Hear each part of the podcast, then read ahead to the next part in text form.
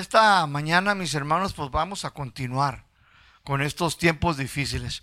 Abra su Biblia conmigo, segunda de, segunda de Timoteo 3.1. El tema, mis hermanos, que le hemos titulado es exactamente como se llama la serie. Tiempos difíciles. Tiempos peligrosos. Tiempos feroces. Y aquí en segunda de Timoteo capítulo 3 versículo 1 el apóstol Pablo estando en prisión él inspirado por el Espíritu Santo Pablo estaba en una prisión en Roma y sintió por obra del Espíritu Santo a escribirle a Timoteo, un joven pastor que estaba pastoreando una iglesia en la ciudad de Éfesos. Él ya era pastor aquí en, en esta carta, Timoteo. Y Pablo sintió en su corazón advertirle, decirle a este joven pastor, Timoteo, y le dice, versículo 1, segunda de Timoteo 3.1, dice, también debes de saber esto, Timoteo, que en los postreros, o sea, que en los últimos días vendrán tiempos que peligrosos. Versículo 2. Dice, porque habrá hombres amadores de sí mismos, ávaros, vanagloriosos, soberbios, blasfemos, desobedientes a los padres ingratos, impíos, sin afecto natural, implacables, calumniadores, intemperantes, crueles, aborrecedores de lo bueno. Versículo 4. Traidores, impetuosos, infatuados, amadores de los deleites más que de Dios.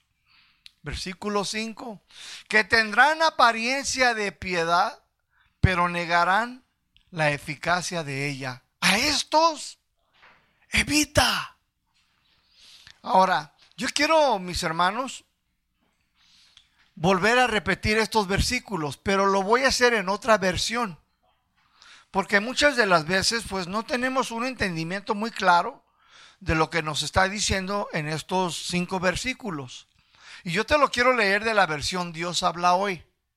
Por si no entendiste algunas de estas palabras, enfatuosos y que intemperantes. Dices tú, ¿qué ondas? Se me fundieron los cables aquí. Bueno, vamos a leerlo en Dios habla hoy. Versículo 1. También debes de saber que en los últimos días, o sea, antes de que venga Cristo, dice, vendrán días difíciles, duros. Los hombres serán egoístas, amantes del dinero, orgullosos, y vanidosos. Hablarán en contra de Dios, desobedecerán a sus padres, serán ingratos y vivirán inmoralmente.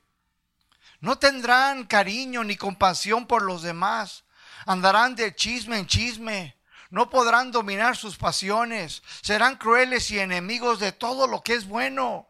Serán traidores y atrevidos estarán llenos de vanidad y buscarán sus propios placeres en vez de buscar a Dios.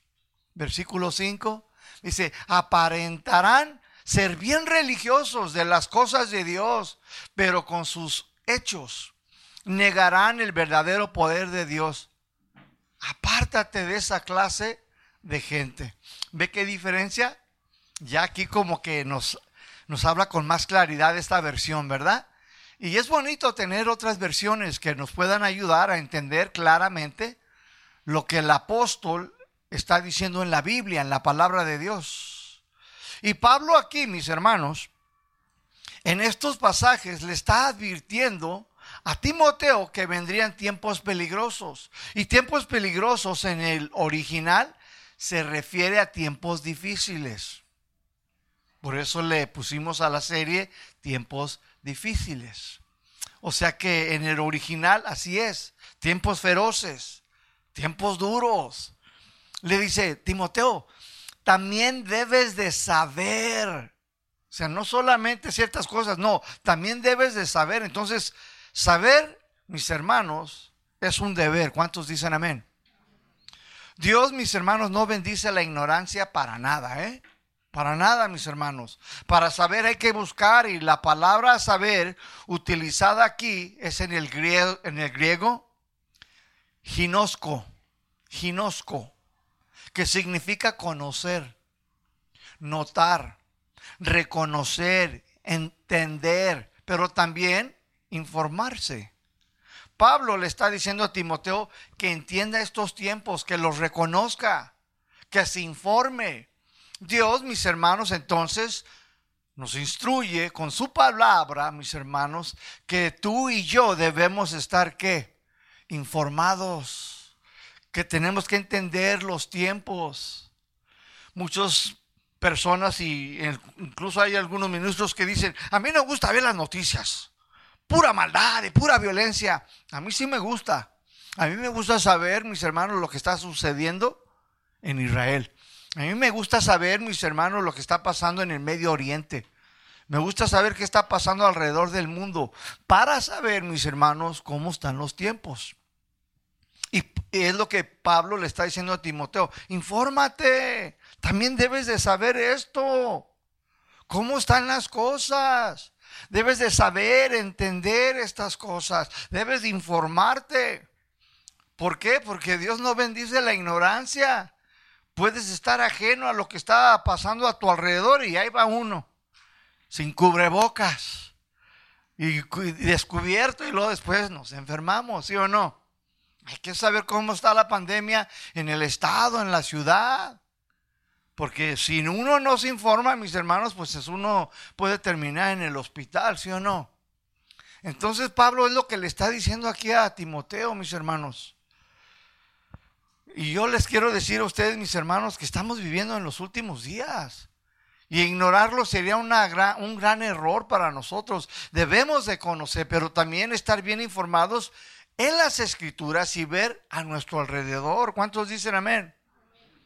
Entonces le está diciendo, Timoteo, también debes de saber esto, que en los postreros días vendrán tiempos peligrosos, difíciles, feroces, duros. Dice que vendrán. No dice que a la mejor. No dice, mi abuelita me dijo. No, dice, vendrán. Van a suceder, dice, tarde o temprano, van a venir. Y esta palabra vendrán, mis hermanos, también viene de una palabra griega, enistemi. Se pronuncia enistemi. Que esta palabra vendrán significa asentarse sobre, como esta computadora está asentada sobre este púlpito. También significa permanecer. Esta computadora aquí va a permanecer por cuatro horas, que son las que le vamos a predicar. Ay, los demás también significa se quedarán.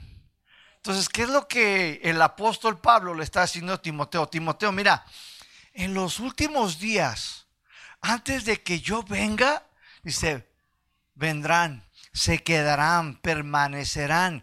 Dice, por mucho tiempo, los días van a ser muy difíciles, muy feroces, van a ser duros de llevar y de enfrentar.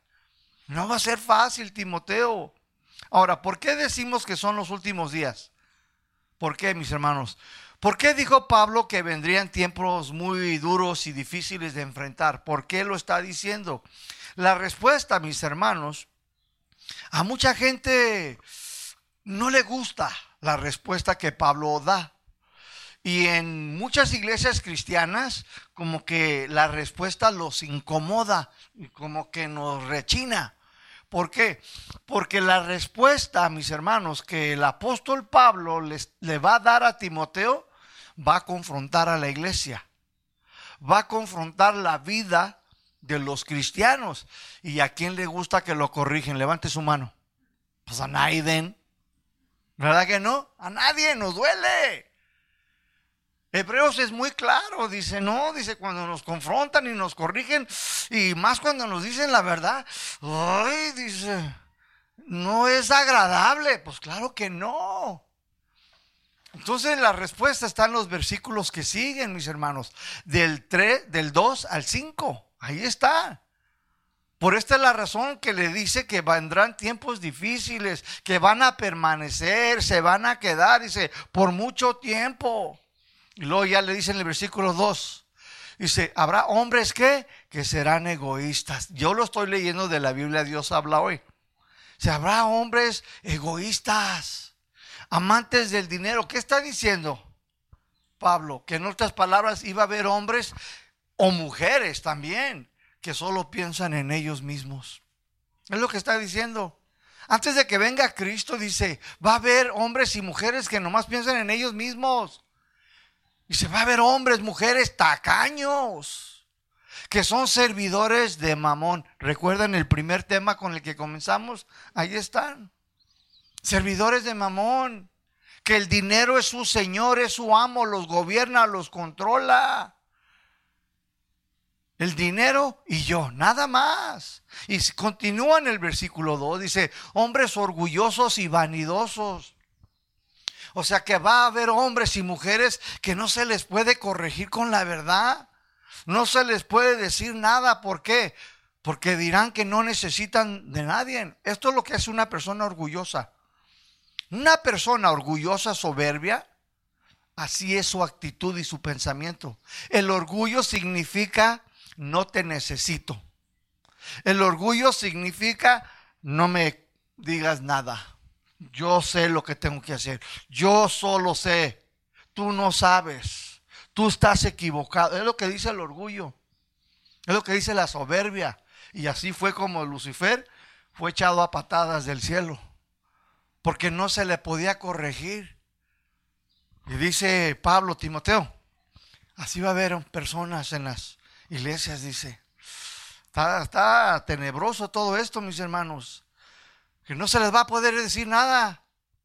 Hombres y mujeres que solo cuidan sus apariencias, vanidosos. Andan bien vestidos. Andan todos limpios por fuera. Unos peinados ostentosos. Unos sombrerotes acá con unas plumas de estilo tintán. ¿Qué sé yo? ¿Verdad? Unos tacuches acá o sea, todo por fuera bien nice, bien vanidosos, vanidosas. Y luego sigue y dice, hombres dice que hablarán en contra de Dios y desobedecerán a sus padres. O sea, que va a haber hombres y mujeres que no reconocerán que Dios ha hecho muchas cosas buenas por ellos. Dirán que fue su buena suerte, que fue que porque estudiaron y se prepararon que porque son buenas personas, que porque iban a misa de gallo, qué sé yo. Pero también dice que va a haber hombres que no le harán caso a sus padres, desobedientes, que no los van a honrar, que no los van a querer tomar en cuenta. Y usted y yo sabemos aquí en casa de oración que si usted tiene a su mamá y a su papá, usted debe de honrarlo hasta que el Señor se los lleve. Si usted ya se casó, usted ya no está sujeto a obedecer a su papá y a su mamá, porque usted ya está casado o casada. Pero si usted no está casado o casada, joven, usted todavía tiene que obedecerlos.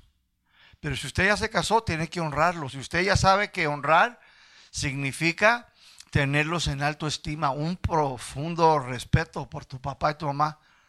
No le hace que Él te dejó hace 20 años. Dios no te pide tu opinión, quiere tu obediencia. Honrar significa también darles dinero. Pero Él nunca me puso ni unos guaraches. Dios no te está pidiendo tu opinión. Te dice, honralo. Tú haz lo que yo te digo. Tú ya eres cristiano. Tú ya eres una nueva criatura. Tú tienes que vivir como yo digo, no como tú piensas y tú crees. ¿Cuántos dicen amén?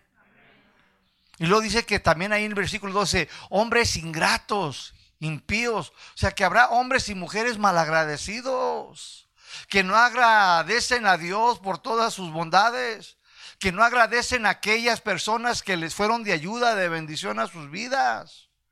Y vivirán vidas, dice, inmorales, impíos, entregados a sus pasiones carnales. Versículo 3 dice, no van a tener cariño ni compasión. Y andarán en chisme, ni podrán dominar sus pasiones, serán crueles y enemigos de todo lo bueno. O sea que no van a tener, mis hermanos, compasión por los demás. Va a haber gente tirada, mis hermanos, y van a pasar. Nada más. Van a ir al centro a hacer sus compras y van a mirar señoras en una edad avanzada vendiendo chicles y nada más, como si nada, con hambre la señora. Así dice, no van a tener ni compasión. ¿Se acuerdan del levita, del sacerdote y del el otro samaritano? Pasó el pastor y pasó de vista. Gloria sea, y cante y cante alabanzas al Señor. Y luego pasó un levita y también cante y cante alabanzas al Señor y miró aquel hombre tirado. Pasó nada más de largo. Dice, así va a haber hombres y mujeres, dice Pablo. Wow, triste, mis hermanos, pero esto es una verdad, mis hermanos. Serán personas muy crueles, no van a querer las cosas buenas de Dios, mis hermanos. Versículo 4. Dice, serán traidores y atrevidos, estarán llenos de vanidad y buscarán sus propios placeres en vez de buscar a Dios. En otras palabras, habrá hombres y mujeres que un día pueden estar contigo y al otro día serán tus enemigos. Habrá gente muy creída que solo buscarán sus propios placeres en vez de buscar más al Señor, de ser más espirituales. Pablo aquí, mis hermanos, nos está manifestando el carácter que estas personas estarán mostrando en sus vidas, en sus conductas. Pero hay una pregunta aquí, mis hermanos, para toda la iglesia. Esta lista de personas que Pablo aquí nos mencionó del 2 al 4, esta lista es de personas. ¿Son del mundo o están dentro de la iglesia? ¿Ustedes qué piensan? ¿Qué dicen? Lamentablemente, mis hermanos, escúchenme. Pablo aquí está hablando del carácter que en los últimos tiempos, antes de que venga Jesucristo, va a haber creyentes que van a, manifestar estas actitudes dentro de las iglesias. Porque está hablando de cristianos, mis hermanos. Hágale así. Está hablando de cristianos. ¿Alguno de ustedes se identificó con uno de esos? Espero y no, hermano. Pero Pablo le está diciendo a Timoteo, antes de que Jesucristo venga en los tiempos, dice, se van a poner bien difíciles en las iglesias en casa de oración allá en el Salto, en casa de oración en Houston, en casa de oración Argentina, en casa de oración Japón, en donde quiera ese, ese tipo de gente va a estar metida allí. Ese es el tipo de cristianos que va a haber en las iglesias. Wow, mis hermanos, ¿cómo lo sabemos, mis hermanos, que está hablando de cristianos y que está hablando de gente dentro de las iglesias? Te lo dice ahí en el versículo 5. Segunda Timoteo 3:5, ahí te lo dice, dice, tendrán apariencia de piedad, pero negarán la eficacia de ella. Te lo voy a leer en la versión Dios habla hoy. Aparentan, dice, van a aparentar que son bien religiosos, pero con sus hechos negarán el verdadero poder de Dios. A estos evítalos, ten mucho cuidado con estos. Pablo aquí está hablando de la cizaña que está dentro de las iglesias, mis hermanos. Los falsos ministros, falsos cristianos que están llenos de avaricia y de hipocresía, sedientos de ser únicamente reconocidos. Dice que tendrán apariencia. Ahí están, dice. Están adentro. Solamente tienen apariencia. Esta palabra tendrán apariencia viene de la palabra morfosis apariencia, morfosis, que significa formación, semejanza, se parece como el trigo y la cizaña. ¿Se acuerdan que Jesús dijo, un ángel, vamos, déjanos ir y cortar? Dijo, no, no, no, no, no, déjenlos hasta el final. ¿Sí o no lo dijo Jesús? Dijo, ay, deja los dos deja el trigo y deja la cizaña. No, porque puedes al arrancar, dice, puedes lastimar el trigo. No, no, ahí déjalo. Se parecen, dice, pero ahí déjalos. Al final van a agarrar lo que es cizaña y la van a quemar al fuego, ¿sí o no? Pero Jesús dijo, déjalos adentro. Entonces, escúchenme, hermanos. En todas las iglesias va a haber cizaña va a haber gente, mis hermanos, morfosis, que aparentan. Sí, hermano, canta, bien bonita la hermana. El hermano aplaude hasta le hace... ¿eh? No, hombre, buenos para aplaudir. Y luego todavía le hace con el zapato y no, no, no, no, si los vieras. Dice Pablo, ahí van a estar. ¿Eh? Segunda parte dice, dan apariencia de qué? De piedad. Esta palabra piedad también viene una palabra griega, Eusebia. Si tú conoces a alguien que se llama Eusebia, porque hay nombres de aquellos tiempos, ¿verdad? Eusebio, Eusebia. Significa ir en pos de Dios. Apariencia de piedad, que van en pos de Dios. Tienen apariencia de hacer lo que le agrada a Dios, pero nada más es una apariencia. En otras palabras, mis hermanos, escúcheme. Antes de que regrese Jesucristo por su iglesia limpia, pura y sin mancha, habrá personas que parece que van en busca de Dios. Parece que hacen lo que al Señor le agrada. Algunos hasta pueden estar en un ministerio en su iglesia local. Ah, yo requinteo bien bonito. Yo toco bien los tambores. Ahí van a estar. Da miedo, ¿verdad, hermano? ¿Cómo, ¿Cómo Dios? Sí. Pero ¿quién les Mi hermano, si Judas se metió. ¿Y por qué el Señor no hizo nada? Porque Él es paciente y misericordioso. ¿Por qué el Señor no lo agarró a patadas y lo sacó? Pues porque es paciente. Dios dice, bueno, vamos a darle tiempo, ¿sí o no? Y así va a ser, mis hermanos. Entonces, antes de que regrese Cristo, mis hermanos, va a haber personas que parece que van en busca de Dios. Parece que hacen lo que le agrada al Señor. Son personas que conocen algunos versículos y ya la gente queda toda deslumbrada. Pero estas personas en realidad no disciernen realmente lo que están diciendo, realmente no tienen una comunión con Cristo, realmente no tienen un amor profundo por Dios ni por el Señor Jesucristo, mis hermanos. Dice la tercera parte ahí en el versículo 5. Se tendrán apariencia de piedad, pero negarán, dice la tercera parte, negarán la eficacia de la piedad. O sea que esta gente va a rechazar el poder que tiene la palabra de Dios para transformar, cambiar el corazón.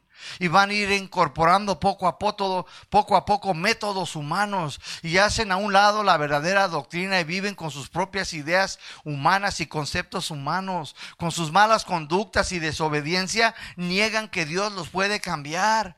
En otras palabras, tienen años y años en las iglesias y siguen igual. No hay un cambio, no hay un arrepentimiento verdadero por la falta de consideración en sus vidas personales, mis hermanos. Porque niegan. Ah, a mí, a mí no me ha cambiado. Quieren que Dios lo haga todo. A mí Cristo no me ha cambiado. A mí el Señor no ha hecho nada por mí. Quieren que Dios, mis hermanos, les caiga del cielo y ¡pum! cambia. No, tú tienes que ir dejando ciertas cosas. Deja de mentir. Deja de andar de perrucho de perrucha. Deja de andar haciendo las cosas que antes hacía. Si alguno está en Cristo, nueva criatura es. Las cosas viejas, pues ya pasaron. Pues que lo haga el Señor. Y estos son los que van a negar que el Evangelio, la sana doctrina, tiene poder para cambiar sus vidas. Escucha, mi hermano, estás hablando o estás viendo más bien a alguien que vivió de una manera, mis hermanos, muy horrenda. Estás hablando con alguien o estás mirando a alguien que vivió 13 años en prisiones. Estás viendo a alguien, mis hermanos, que no era lo que ahora soy por su gracia y su misericordia. Claro, me falta. Dios sigue transformando y cambiándonos. Pero ya no somos los mismos, mis hermanos. Y no negamos. Hace poco me dice una prima. Dice, no hombre, dice, veneno. Pero ya no eres veneno, dice, ahora eres el pastor mando.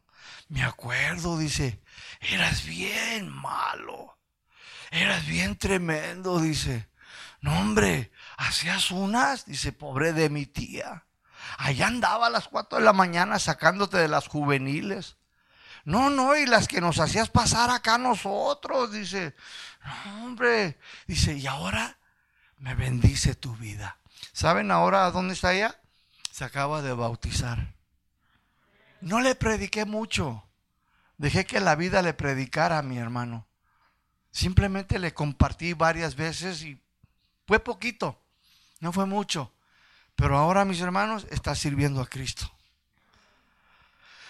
De una manera, mis hermanos, entonces, esta gente, mis hermanos, va a negar, mis hermanos, pero tienen años ahí en las iglesias. Y de una manera sutil y desobediente van dejando, abandonando la palabra de Dios y usan palabras religiosas y todavía te dicen que Dios te bendiga. God bless you. Que Dios esté contigo, hermana. Y hasta te dan el beso santo. Será el beso de Judas. Pero nunca, escúcheme, pero nunca ponen en práctica la palabra de Dios. Nunca ponen por obra el Evangelio de Cristo. ¿Por qué? Porque no quieren servir como Dios nos manda en su palabra, mis hermanos. Por eso es que niegan que Cristo puede cambiar y transformar sus corazones, mis hermanos. Ese tipo de gente, dice Pablo, a estos que dice, evita. Escúcheme bien lo que le voy a decir. Esto no significa que los corra. No, mis hermanos, sino que rechace su estilo de vida, que los contradiga con la palabra de Dios, mis hermanos. Dice, a estos evita, evita qué? Sus malas conductas, evita sus pensamientos equivocados, evita sus conceptos humanos, evita sus malas actitudes y evita su mala forma de vivir. Evita eso, dice. No está diciendo que los corra, mis hermanos. Debemos entonces tú y yo conocer bien las escrituras para poder enfrentar y saber contradecir estos falsos conceptos, estas ideas equivocadas y malas conductas de esas personas que van a estar dentro de las iglesias, mis hermanos. El carácter de los cristianos debe de ser como el carácter de Cristo. ¿Cuántos dicen amén? Este es el plan y el propósito de Dios en nuestras vidas. Nosotros deberíamos de tener un carácter, mis hermanos, contrario al que Pablo nos acaba de describir aquí del 2 al 4. Tu conducta y la mía, mi hermano, debe ser diferente a la que está diciendo aquí. Pero también nosotros tenemos que conocer bien la palabra de Dios, mis hermanos, para poder enfrentarlos para poder contradecirlo. No, hermano, eso que usted está diciendo no es así. No, hermano, no es por allí confrontarlos. Lo que pasa es que a veces ah, se nos hace así confrontar a la gente. Ah, es que es bien peleonera, es bien peleonero, no le hace. No le hace, tenemos la autoridad. Esta es, este es una tarea que Cristo nos dejó a nosotros, la iglesia. Esa es una, una encomienda de parte del Señor. Confróntalo. Hermana, no es así. Tu conducta y tu actitud no es bíblica. Tú ya estás por otro lado. No, no es así. Tu manera de vivir, tu manera de tratar a los demás no está bien. Tú todavía estás actuando con conceptos y ideas humanas. Tenemos que hacerlo, mis hermanos. ¿O qué? ¿Los vamos a correr? No, mis hermanos. ¿Qué tal si es tu esposo? ¿Qué tal si es tu hija? Tu hijo. No, mis hermanos, no los vamos a correr. Son bienvenidos. ¿Cuántos dicen amén? Son bienvenidos. Simplemente hay que buscar la sabiduría de Dios. Hay que, hay que buscar, mis hermanos, y pedirle a Dios que nos dé inteligencia, sabiduría espiritual para poder ganarlos, mis hermanos. ¿Va a ser fácil? No, mis hermanos. No va a ser fácil. Hay que ser bien tolerantes, aguantar la vara así como la aguantaron conmigo. No, cuando yo llegué, mi hermano, yo creo que los pastores decían, sácame este pochito de aquí. Alguien me dijo pocho esta mañana. ¿Quién fue Luis? Daniel, ¿verdad? Daniel me dijo pocho. ¿Que quería hacer qué? Quería cantar en inglés, dice, para los pochitos que vienen, dice. El hermano, ¿se fija? Ese tipo de gente habrá en los últimos tiempos de las iglesias. No le acabo de decir, hermano. Pues evítalos, dice Pablo, evítalos. Ese es el carácter, mis hermanos. Tú y yo, mis hermanos, fuimos llamados a, desarrollar el carácter de Cristo, mi hermano. no el de Don Pancho, no el de Pepe el Pollo, tampoco. Romanos 8:29, Pablo aquí les dice a los romanos, Romanos 8:29, porque a los que antes conoció, o sea, a nosotros, porque Él ya nos conoce, dice, también los predestinó para que fueran hechos conforme a la imagen de Chucho el Roto. No, dice, a la imagen de quién?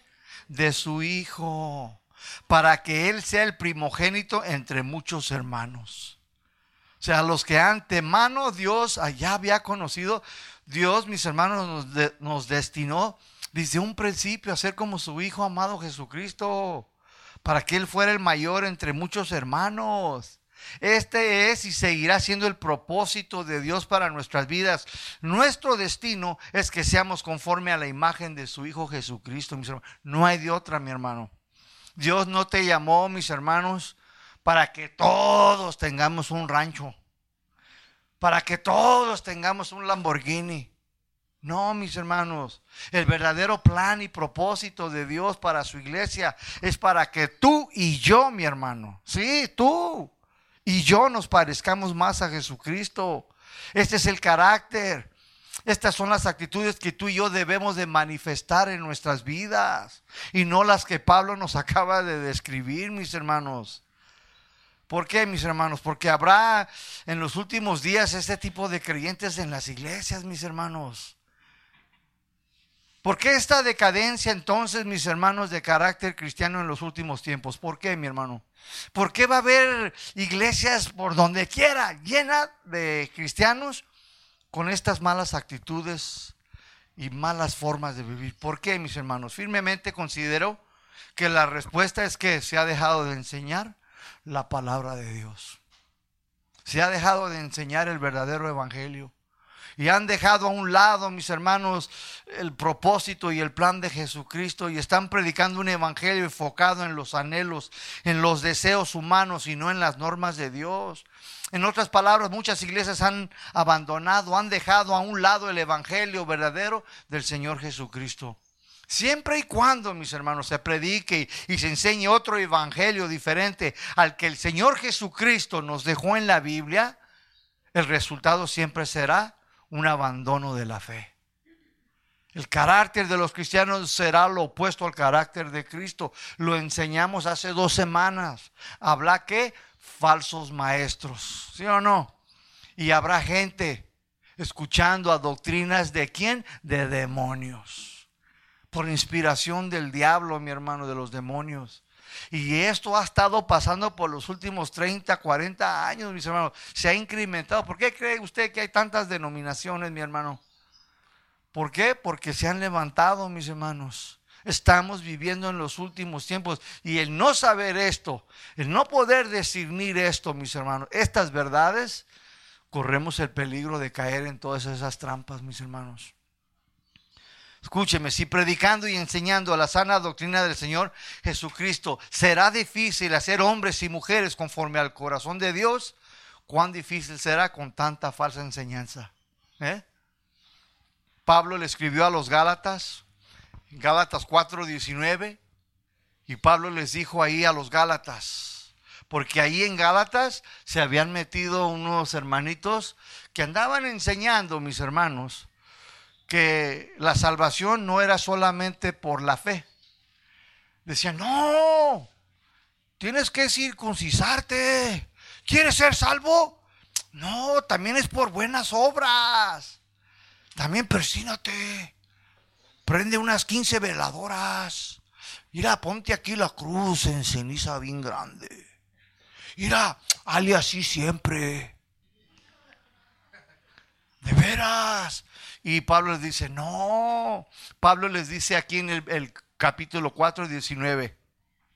Hijitos míos, esta era una forma de él hablarle a los cristianos. Les dice, hijitos míos, por quienes vuelvo a sufrir dolores de parto, hasta que Cristo sea formado en ustedes. Pablo aquí está ilustrando a una mujer embarazada. Y ustedes, las mujeres, pues si ya han experimentado esta bendición de Dios, porque es una bendición de Dios el tener bebés, primero se sufre por nueve meses, ¿sí o no, hermana? Y luego el día del parto, nomás se oye la gritería, ¡ah! ¿Sí o no? Y con dolor. Y después por algunos años tienes que aguantarlo, soportarlo, ¿sí o no? No, hombre, a veces hasta te desesperan los chiquillos, ¿sí o no te desesperan? ¿No? Sí. Lucy se lleva al nieto y hasta parece mi hijo. Pero a veces como que, ay, chiquillo, lo agarro de los hombros. Y yo el Señor me dice, paciencia. Dice el Señor, aquí practica la paciencia con Él. Así vas a agarrar a las ovejas también, sacudida. No, paciencia. Aguanta, toléralo. ¿Hasta cuándo, Señor? Pues hasta que crezca y madure. Así también usted con sus hijos, ¿sí o no? Bueno, mis hermanos, van creciendo, tienes que ir formándolos, corrigiéndolos, disciplinándolos hasta que maduren. Así como se tardan años en crecer y madurar nuestros hijos, así también tardarán muchos cristianos en crecer y madurar. Hay que ir formándolos, corrigiéndolos. Y ahí donde no les gusta. Hay que ir también discipulándolos porque muchos no han sido discipulados. Hay que educarlos, pero con la palabra de Dios, mis hermanos. Este es nuestro trabajo, mis hermanos. Predicar, enseñar la sana doctrina. Debemos de hacer esto continuamente hasta que Cristo se ha formado en ustedes. Algunos van a tardar más que otros. Pero tarde que temprano van a crecer, van a madurar. Yo lo creo, mi hermano. ¿Por qué? Porque escúcheme, porque yo estoy convencido que si yo predico la sana palabra de Cristo, la Biblia, el Evangelio, Dios se va a encargar de cambiarte y transformarte. Yo no. Él lo va a hacer, mi hermano. Y si no quieres, y si quieres rehusarte, y quieres durar años, así como estos amigos, te vamos a seguir corrigiendo frente a frente. Y yo no me voy a, como dicen, ¿cómo se dice en español? No me voy a chacapealear, o sea, no le voy a sacatear. A chacapealar. Wow. I'm not to back down. No me voy a hacer para atrás, mi hermano. Si tengo que corregirte con el Evangelio, con la palabra, lo voy a hacer, mi hermano. Porque Dios nos da la autoridad, nos da el valor, mi hermano. Y porque sabemos que estamos esforzándonos viviendo una vida en obediencia, una vida en santidad, mi hermano. Por eso podemos hacerlo, mi hermano. Por eso hay que vivir vidas rectas para poder corregirlos. Pero escúchame, sin golpearlos. Sin golpearlos. Acuérdate cómo tú llegaste. ¿A ti te golpearon? Bueno, a uno que otro nos dieron zapes, ¿verdad? Pero bueno, no significa que tú y yo podamos darle los apes. Pero hay que pedirle a Dios entonces que nos cambie a nosotros para poder nosotros corregirlos, disciplinarlos. No, hermano, no es así. Amén, gloria a Dios. Pero no es así. Al final, o sea, no nos vamos a doblar, no vamos a rebajar el Evangelio, no vamos a rebajarlo con agua, mi hermano y no vamos a permitir conductas antibíblicas, no vamos a permitir la inmoralidad en la iglesia, porque ese no es el plan y el propósito de Dios. ¿Cuántos dicen amén? Si dice que mamá y papá, ármate de valor, pero primero eh, comienza por nosotros. ¿Cuántos dicen amén? Entonces, mis hermanos, esto es nuestro trabajo. Y a los que tengan apariencia de piedad, a los ávaros, a los egoístas, a los desobedientes, a los padres soberbios, a aquellos amadores de los deleites más que de Dios, que estarán dentro de las iglesias con un carácter opuesto al de Jesucristo, tenemos que contradecirlos con la palabra de Dios, con el Evangelio de Cristo. Y necesitamos saber la verdad y conocer las escrituras para poder contradecir sus conceptos, sus ideas y toda esa basura que traen ahí en el cerebro, mi hermano. Tenemos que, mi hermano. ¿Y cómo lo vas a hacer si no sabes la verdad? ¿Cómo lo vas a hacer si no tienes, escúcheme, nosotros tenemos que prepararnos. Yo no puedo ser un neófito. Es que usted no sabe. Es que no, no, no, no, no. Eso fue hace 20 años. Ya tengo 20 años en el cristianismo. Sí sé lo que estoy hablando. Sí sé lo que estoy diciendo. Y yo sé cómo corregirte. Y yo sé cuál es la forma correcta de edificarte. Y si tengo que tener la autoridad y usar el valor, lo vamos a hacer para levantarte, mi hermano. Para animarte, mi hermano. Para que hagas lo correcto. No somos neófitos, mi hermano. No nacimos de nuevo ayer. ¿Cuántos están de acuerdo? Hay que prepararnos, mis hermanos. Tú necesitas saber las verdades de Dios. Si no las sabes, te van a bailar. Entonces, mis hermanos, tú y yo no los vamos a correr a ese tipo de personas, no los vamos a sacar nomás así. Algunos vienen de iglesias muy torcidas, vienen de iglesias donde nunca fueron enseñados con las verdades de Cristo, vienen de iglesias que nunca fueron discipulados. Lamentablemente y tristemente, eso es una verdad. Muchos van a venir a casa de oración El Salto y van a pensar que aquí se puede servir un domingo y el otro día no llaman, no dicen dónde andan, nomás se van. No se puede, aquí no se puede, no se puede, perdóneme. Aquí no, aquí hay un orden, porque Dios es un Dios de orden. Aquí queremos servidores, mis hermanos, que sirvan a Dios en obediencia, en santidad y que se sometan las, a las, a las ¿qué? autoridades. Pero no, que esa autoridad no me gusta. Pues mira, yo te doy un, buenas direcciones de iglesias donde hay. Pero aquí hay un orden, mi hermano. No los vamos a correr, mis hermanos. Por lo tanto, tenemos que enfrentarlos y corregirlos, pero con la palabra de Dios. Y esto será, mis hermanos, pues como una lucha, mis hermanos. Porque muchas de estas personas, mis hermanos, traen estas malas características dentro de la iglesia de Jesucristo. Y Pablo le dice a Timoteo, antes de que Cristo venga, todo esto dice, este tipo de personas van a estar en las iglesias. Timoteo, córrelos a patadas. Hables así, ¿estás oyendo? Inútil. No. No, Timo, no hagas eso. Dice, a estos evítalos. O sea, no vivas como ellos, no pienses como ellos. Prepárate, instruyete, conoce lo correcto de Dios, la actitud correcta. Hazlo con amor primero y si a la una y a las dos, a las tres no quieren, entonces entrégaselos al Señor. Tómalos como publicanos, no quieren, son rebeldes, son desobedientes, punto y ya. No, no le busques más patas al gato, nomás tiene cuatro, ¿sí o no? Entonces tenemos que luchar, mis hermanos, como de alguna manera. Porque es bien difícil, mis hermanos, confrontar a alguien así. No es fácil. Porque luego, luego empiezan a sacar sus conceptos y sus ideas y, y todas esas cosas que traen del mundo y le sale lo perrucho, lo perrucha. ¿Qué, qué, qué, qué, qué? Eh, yo tenía cinco hermanos y yo me las ponía con... empieza a salir el Rodríguez dentro de él, dice. Mira lo que Pablo les dice a los corintios. Segunda de Corintios 10.3. Dice Pablo, miren hermanos, esto va a ser una lucha intensa. Pero tienes que hacerlo. No lo permitas. No dejes que esta gente se quede en la iglesia así. Tú haz lo correcto, tú predícales, tú enséñales con mansedumbre, con templanza, con dominio propio. Y luego les dice, pero va a ser como una lucha, no te va a ser fácil.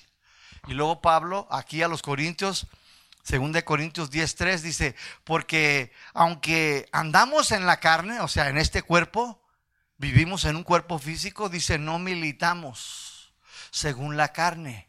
Cuatro, porque las armas de nuestra milicia no son carnales, sino poderosas en Dios para la destrucción de fortalezas, derribando argumentos, conceptos, ideas, filosofías, dice, y toda altivez que se levanta contra el conocimiento de Dios, y llevando cautivo todos esos pensamientos esos conceptos, esas ideas que no son bíblicas, se agárralas y llévalas a la obediencia de quién? Del Papa Juan Pablo. No, es a la obediencia de Cristo.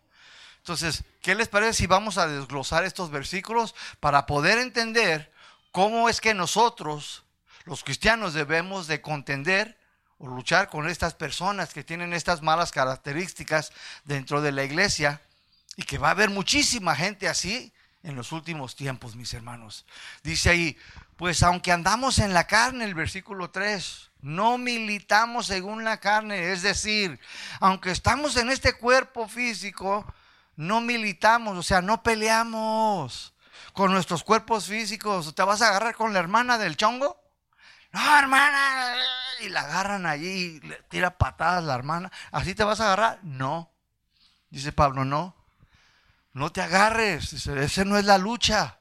Así no los vas a, a contradecir. Así no le vas a pelear a esa gente. No, dice, no es con esas cosas. Y lo dice en el 3, no militamos. Este es un término militar que Pablo usa y está diciendo, aunque no peleamos, no luchamos en la carne. Y esto es lo que nosotros debemos de ejercer, mis hermanos. Este es el cristianismo. Esas son nuestras, nuestras funciones. Tenemos que contender con estas personas que tienen estas inclinaciones carnales. Se trata entonces, mis hermanos, de una batalla de ideas y de pensamientos y filosofías humanas. Esta es la verdadera batalla espiritual. Son los pensamientos y los conceptos de hombres contra los conceptos y pensamientos de Dios, mi hermano. Nosotros debemos entonces conocer y tener los conceptos y pensamientos de Dios para saber todo lo que nos dice en su palabra para poder, mis hermanos, contradecir y enfrentar las falsas doctrinas, falsos conceptos o ideas equivocadas, que todo ese tipo de gente, mis hermanos, que va a estar en nuestras iglesias, tenemos que confrontarlos. Es como una lucha, mis hermanos, pero acuérdate, no es agarrarnos del chongo con ellos. Tampoco es, una pelea física. No les vas a dar una patada, ¡ah! aunque nos dan ganas a veces, ¿verdad? Pero no, dice Pablo, no es así. Dice el versículo 4, porque las armas de nuestra milicia no son carnales. Aquí hay tres palabras, mis hermanos. Dice, porque las armas, esta palabra armas viene de una palabra griega, jeplón, que significan nuestras herramientas de guerra. O sea, de la manera que tú y yo los vamos a confrontar, tenemos herramientas, pero son de guerra que espiritual, mi hermano. Y luego dice la segunda palabra de nuestra milicia. Esta palabra milicia nos habla de un conflicto. Tú le dices al niño, hijo, te dije, te voy a dejar jugar, pero que recojas todos tus juguetes. ¿Y qué te dice el niño? Sí, mami, todititos los voy a juntar ahorita mismo. ¿Así te dice? Y ahí los deja. ¿Sí o no? Entonces ahí va el conflicto. Ahí va el conflicto. ¿Y qué? Bueno, a ese sí le puedes dar tus nalgadas. Pero yo, ¿cómo le voy a dar una nalgada a la, esposa de mi hermano? Pues no. A los hijos de mi hermano, no. Para eso tiene su papá. Yo no puedo al hermano, ta, ta, ta, hermano. Aunque a veces nos dan ganas, les digo otra vez. Pero no. Pero no, no podemos, mis hermanos. Y luego dice la final, dice, no son carnales, o sea, no son guerras y conflictos físicos. No son humanos con pensamientos y conceptos carnales, sino espirituales. En otras palabras, Nuestras armas espirituales para contradecir a la gente es y será siempre la palabra de Dios, mis hermanos. Sus normas, sus reglas para nuestro diario vivir. Nuestras herramientas con las que vamos a enfrentar a estas personas y tener un conflicto con ellos. Es una batalla espiritual, no es física, ni tampoco con pensamientos y conceptos puramente humanos. Nuestra herramienta siempre será el arma, la palabra de Dios, mi hermano. Vienen tiempos peligrosos, vienen días difíciles, mi hermanos, debido a que va a haber personas en las iglesias que son personas egoístas, que solo piensan en ellos mismos, personas que sirven a mamón, quieren más y más dinero, personas viviendo vidas inmorales personas desobedientes a sus padres, personas malagradecidas, personas ávaras que solo quieren más y más de las cosas de este mundo, más que las cosas de Dios. Va a haber personas que aparentan piedad, parece que van en busca de Dios, pero con su vida, con su conducta, negarán la palabra o el poder que tiene la palabra para cambiarlos y transformar sus corazones. A estos debemos de qué? Contradecirlos, mis hermanos. No, hermano. Mire, la palabra de Dios en segunda de Corintios capítulo 10 versículo 4 en adelante te dice y tú le enseñas con la Biblia y la Biblia lo va a confrontar. Y luego lo dice, no hermano, no hermana, mira, vete a Efesios capítulo 5, ser imitadores de Dios. Que seamos qué? Imitadores de quién? ¿Del chavo? No, del Señor. ¿Cómo vivía el Señor? ¿Qué haría el Señor? Hermano, así también usted. Y empiezas. No, hermano, mire, lea esposo, le quieres corregir al esposo. No, esposo, mira, aquí dice en Efesios 5:24, esposos amar a vuestras mujeres. Y usted, hermano, como que no la ama. Nomás la trae del chongo, pero tú ya le insistes con la palabra de Dios. Ya Él decide. O sea que ya no eres tú. Ya es con la palabra, con la verdad. Y ya Él decide, lo cree o no lo cree. Lo recibe o no lo recibe. Si me doy a entender, no hay otra forma, hermano. Entonces, ¿qué tienen que hacer los cristianos? Prepararse, conocer bien la palabra de Dios, conocer las escrituras, mi hermano, porque si no, no vas a, ¿cómo vas a luchar? Vas a terminar, escúchame bien, agarrándote del chongo.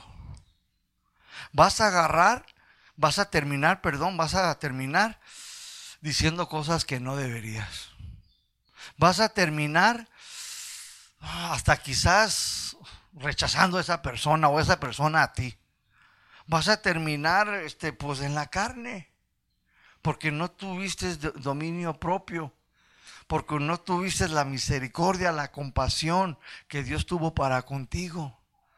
No tuviste la tolerancia suficiente y todo por no saber lo que la Biblia primero nos demanda a nosotros. ¿Cómo voy a querer corregir yo al hermano si yo todavía vivo en un desorden? Por eso muchos dicen, no, pues mejor me quedo callado. Yo vivo bien alocadamente. Bueno, tienes algo que hacer entonces, endereza tu vida porque te vas a morir. ¿Sí o no? Endereza tu vida. Tarde o temprano te vas a morir, Dios te va a pedir cuentas. Dice el versículo 4, 2 Corintios 10, 4, porque las armas de nuestra milicia no son carnales no te agarres, no es con sus conceptos. No, es que tú dijiste, que yo dije, que es. Dice, no, no es así.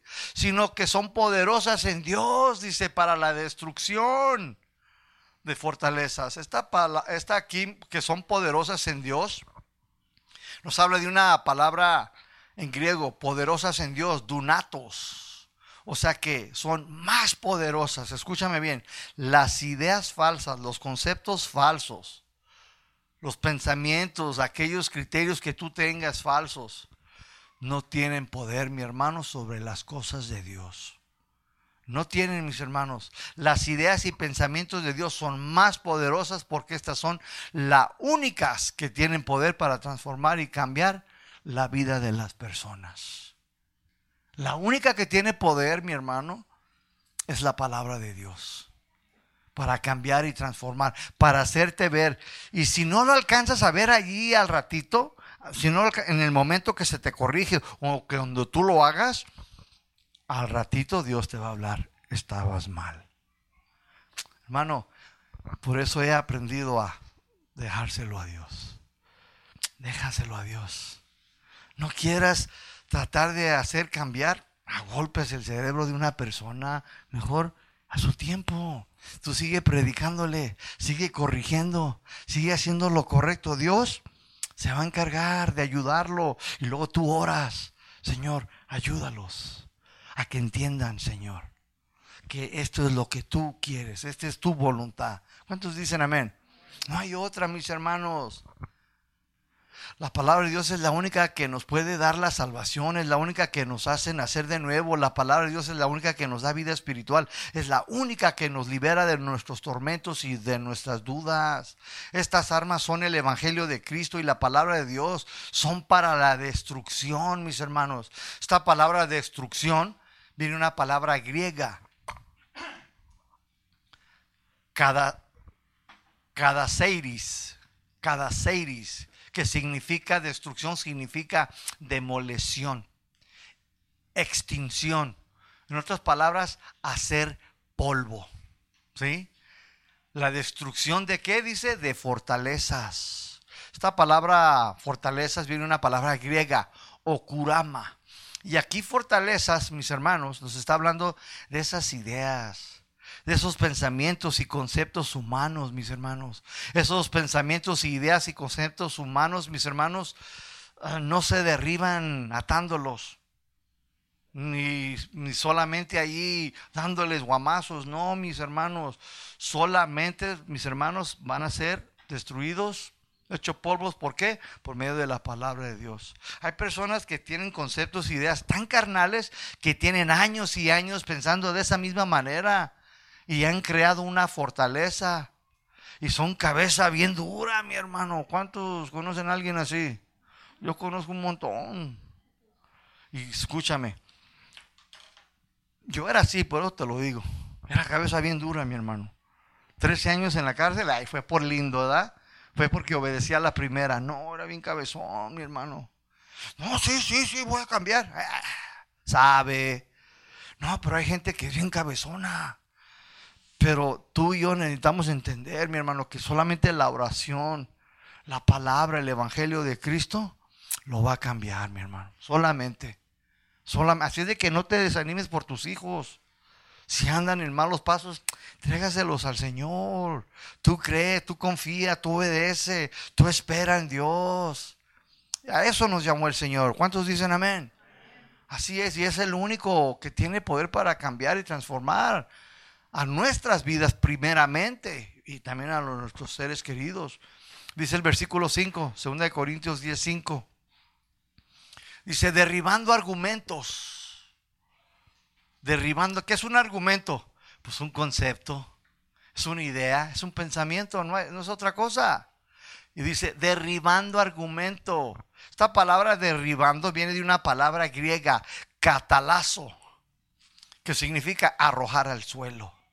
Es un acto violento, mis hermanos. Es refutar, destruir. Es un verbo que nos da la idea de cavar alrededor de un tronco para poder cortar, pero desde la raíz. Por eso dice ahí, derribando argumentos, derribando, dice, o sea, catalazo. ¿Qué? Una idea, un concepto, un pensamiento. Por más años que tenga así tu viejo, por más años que tenga así tu señora, por más años que el hijo tenga en la drogadicción, por más años que el hombre haya estado atrapado en el alcohol, por más años que hayas pasado en prisión, la palabra de Dios es la única que puede catalazo, mis hermanos. Y desde la raíz, mi hermano, lo agarra, le muestra y lo lleva a la luz y ve su, su interior y va a decir, qué situación y condición miserable es la mía. Solo tú puedes cambiarme. Y ahí es donde Dios quiere llevar a cada cristiano. Que, sepa, que sepa y entienda que es por gracia, que fue salvo. Que sepa y entienda que fue la gracia y el amor de Dios que le hizo ver su verdadera condición, mi hermano, y que lo, lo llevó hasta el polvo, mi hermano. Le diga, eso eres tú, esta es tu condición. Me necesitas. Si fuera de mí, nada puedes hacer. ¿Cuántos dicen amén? Qué buena es la palabra de Dios. Entonces dice, derribando todo argumento, aquellas ideas, aquellos pensamientos que aquella persona, aquella actitud en la iglesia que tiene años, pues enséñale la palabra, no lo corras. No lo saques de tu vida. Ah, yo no quiero nada con ella, yo no quiero nada con él. No, tú prepárate. Tú aprende la palabra de Dios. Tú vívela, tú practícala. Para cuando tú hables, lleve esa unción y Dios te respalde. Dios siempre respaldará, mis hermanos, la corrección que es verdadera. Por eso no, no tengo miedo. Por eso Dios me ha dado el valor y la autoridad para confrontar.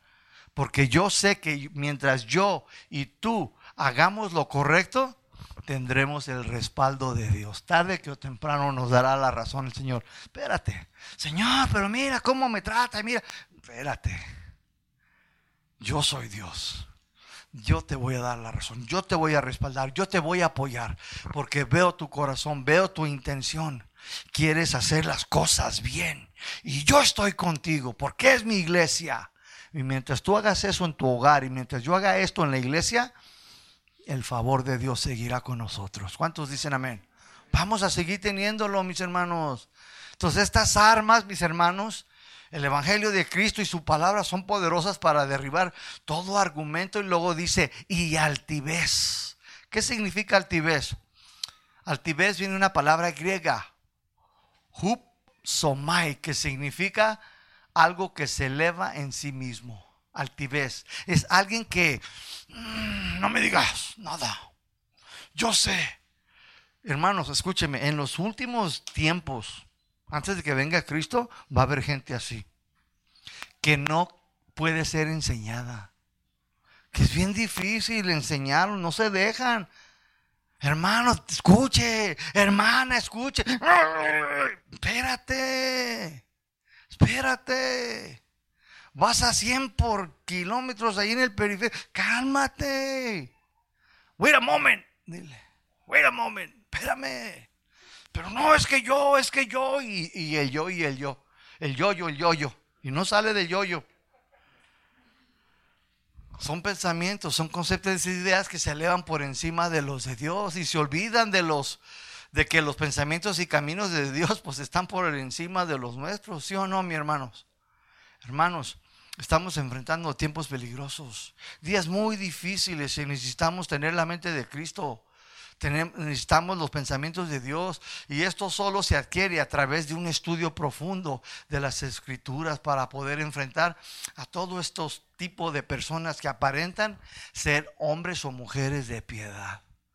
No los podemos enfrentar con aceititos, con correr alrededor de la iglesia, haciendo según nosotros una guerra espiritual, ni atándolos, sino con la palabra de Dios y el Evangelio de Cristo, mis hermanos. Por eso dice el versículo 5, llevando cautivo todo pensamiento a la obediencia de Cristo. ¿Llevando lo que? Cautivo. Esa palabra cautivo significa someter, subyugar, llevar bajo control. En este texto, ¿a quién tenemos que someter y llevar bajo control? ¿Al diablo?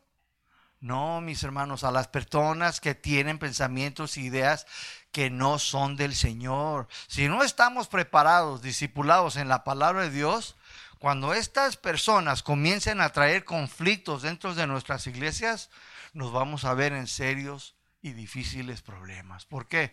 Porque no vamos a saber cómo responderles, sino que voy a tener, mis hermanos, un montón de cristianos agarrándose del chongo después del servicio.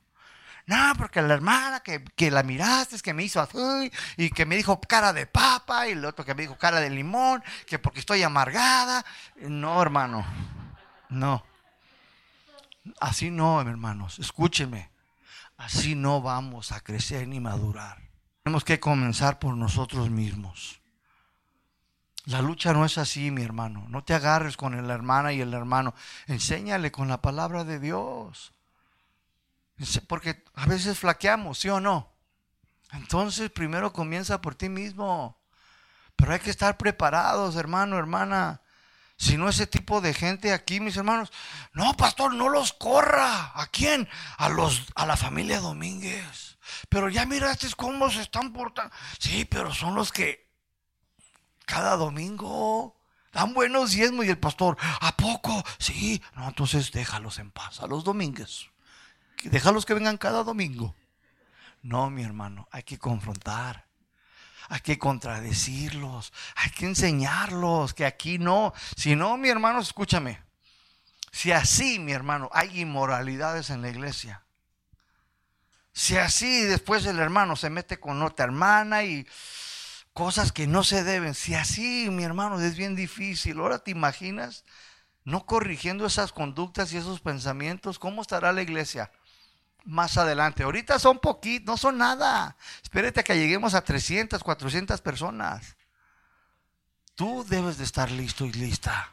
Yo debo de estar preparado como pastor,